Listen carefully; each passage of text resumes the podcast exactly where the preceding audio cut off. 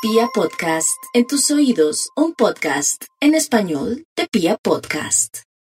El amor, la piel, el sexo, la sensualidad, es lo que nutre a los Leo durante este mes. Están maravillosamente bien para su vida sentimental, así que pueden llegar a acuerdos, resolver cosas pendientes, pueden retornar amores del pasado, pueden llamar a aquella persona con la que se sintieron tan bien en antaño y encontrar caminos de conexión y de sintonía, de coincidencia eh, hermosa, recíproca, muy bonito ese ciclo. Y en el eje de la familia, Venus, que avanza por ese sector, es el referente de quienes pueden resolver cualquier situación que esté pendiente con sus seres queridos.